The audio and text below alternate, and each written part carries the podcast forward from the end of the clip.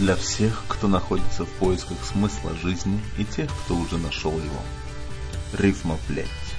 Подкаст Ирины Подольской. Стихи и проза, заставляющие задуматься о вечном.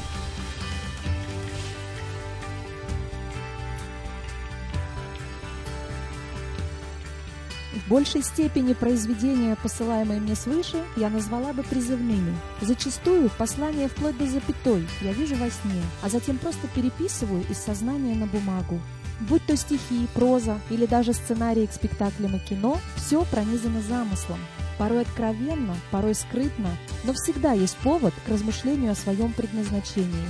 Если чье-то заледеневшее сердце оттает, если стопы отступника возвратятся на стези правды, если ищущий ответа найдет его здесь, то да будет великая слава Творцу, неспославшему вдохновение.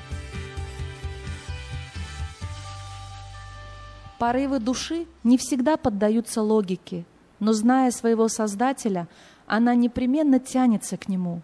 Случалось ли вам задуматься о небесном или даже поговорить с тем, кого в повседневной жизни не признали Отцом? Не так просто найти слова и произнести их вслух. А может, стоит попробовать написать ему письмо? Письмо Богу. Мой дорогой, единственный мой Бог, пишу тебе послание от сердца. Не для того, чтобы в беде помог, а просто так, чтобы душой согреться.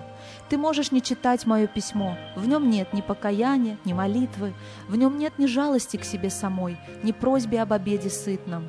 Я не прошу любить меня одну, не призываю к миру в целом мире, не ходатайствую о страждущих в аду и душах пьяниц, гибнущих в трактире. Мне просто захотелось написать, поговорить с тобой о смысле жизни, и все же очень хочется узнать, читаешь ли, Господь, ты наши письма.